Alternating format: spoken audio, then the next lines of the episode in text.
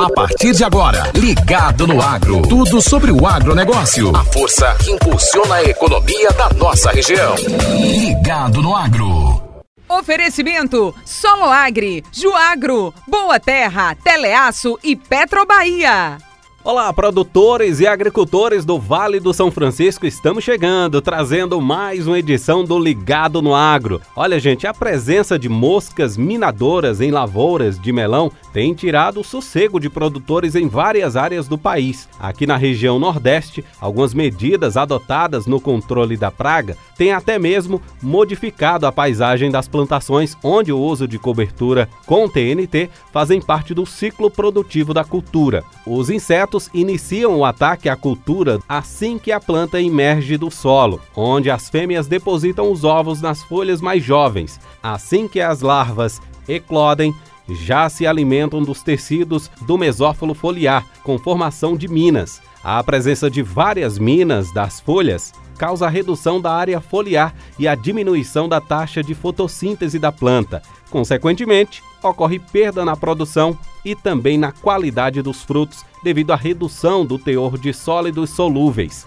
As minas também podem atuar como portas de entrada para patógenos foliares oportunistas, capazes de prejudicarem ainda mais o desenvolvimento do meloeiro. E para sabermos mais sobre essa praga, que além do melão pode atingir também as culturas do tomate, cebola e melancia, dentre outras, vamos conversar com o pesquisador da área de entomologia da Embrapa Semiárido, Tiago Cardoso da Costa Lima. Bom dia, Tiago. Seja bem-vindo a mais um Ligado no Agro. Quais são as principais características da mosca minadora e qual o nível de incidência dela aqui no Vale do São Francisco? Ah, bom dia. As moscas minadoras são um grupo de espécies, são as três espécies de maior importância, e uma delas que traz maiores problemas para a produção de melão, né? Uma das principais pragas do, do melão, tanto aqui na região do Vale de São Francisco, como na região lá do Mossoró, do Rio Grande do Norte.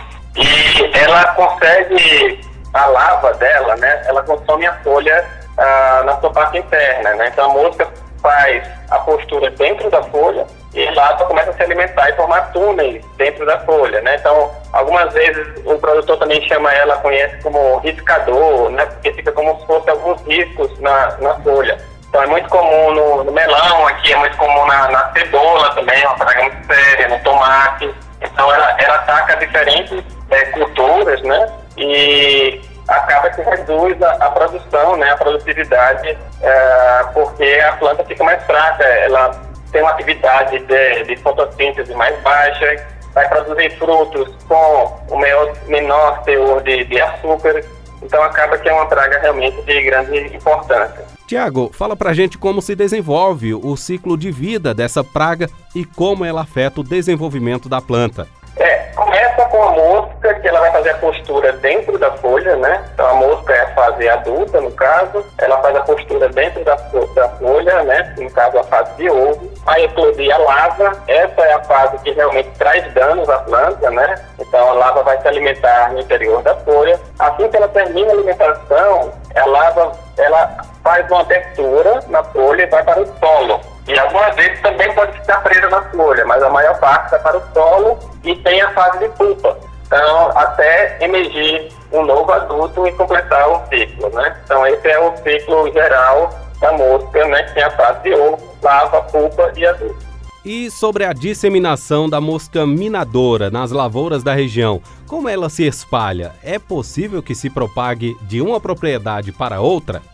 Isso, é, na verdade, quase no geral, né, os insetos, eles não conhecem barreiras, né, a divisa de fazenda, né. Então, quando a gente conversa muito com os produtores, ah, uma coisa que certamente o produtor não deve nunca esconder de, do, do seu vizinho é a estratégia para controle de pragas. Se um produtor faz um bom controle e o seu vizinho não fizer, um vai atrapalhar o outro. Então, se todos fizerem um controle é, bem feito, né, vai ser uma ajuda, vai ser benéfico para todos. Então, essa parte de controle de pragas, basicamente quase todas, você ter áreas do lado que não são bem cuidadas, certamente vai afetar a, a sua.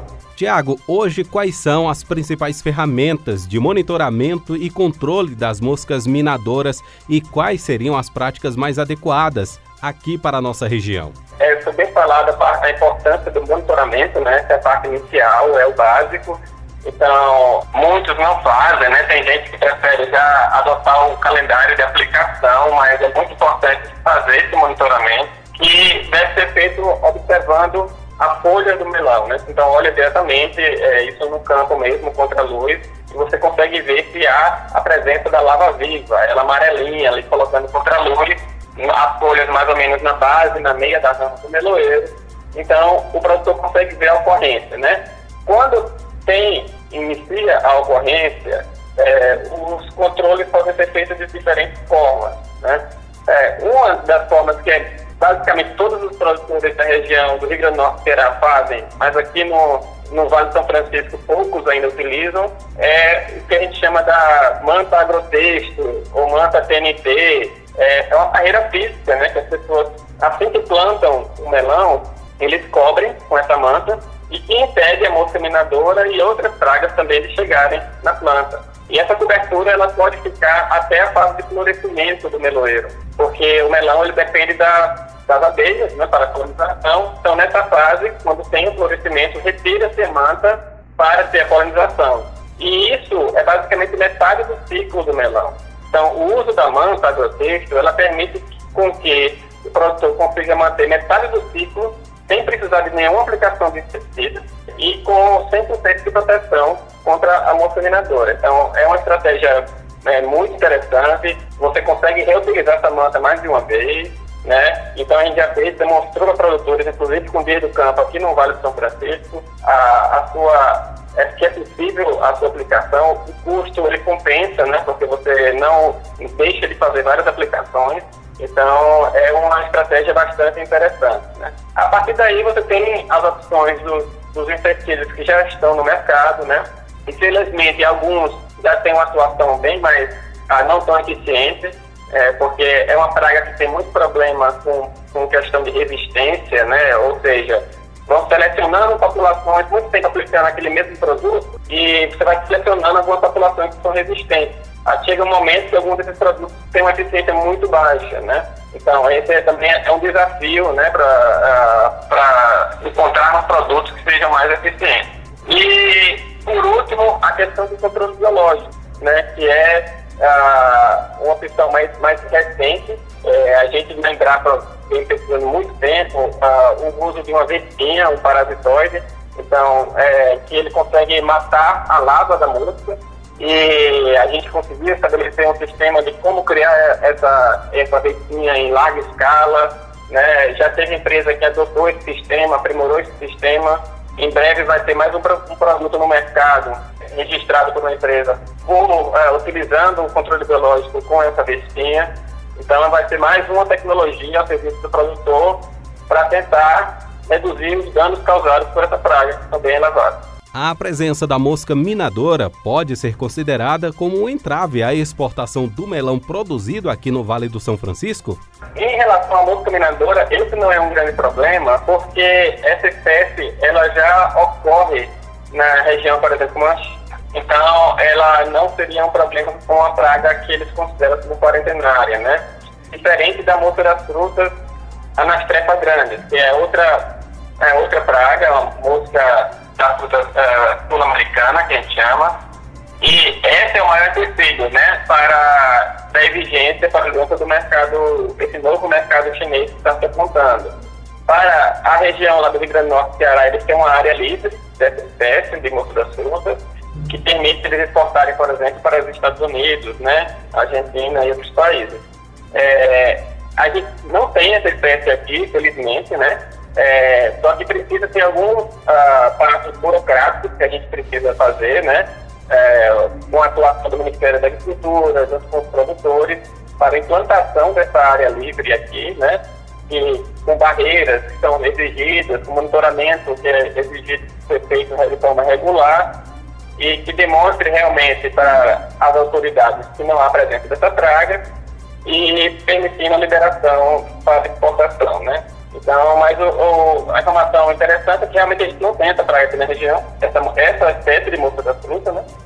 E que basta ter essa instalação dessa barreira, dessa área livre, né?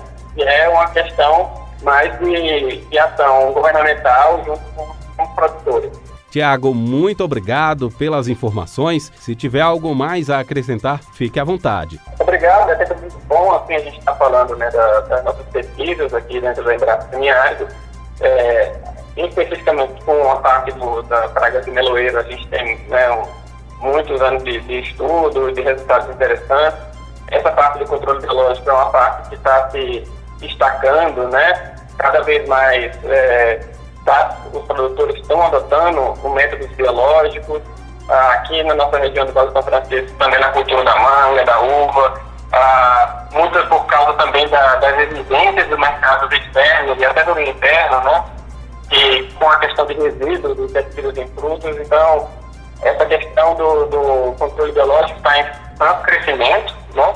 E a gente está apostando muito, inclusive nas pesquisas nossas aqui na Embrapa Semiárido, nessa área, para fazer cada vez mais resultados ah, com a parte de insumos biológicos para os produtores e permitindo que a gente tenha uma produção mais sustentável e que ajude e aumente as exportações das cadeias de frutas aqui da região. E assim encerramos mais uma edição do Ligado no Agro. Na próxima quinta-feira estaremos de volta com mais um tema relevante para o agronegócio da nossa região. A todos, um forte abraço e até lá! Você ouviu Ligado no Agro. Tudo sobre o agronegócio. A força que impulsiona a economia da nossa região. Oferecimento Solo Agri, Juagro, Boa Terra, Teleaço e Petrobahia.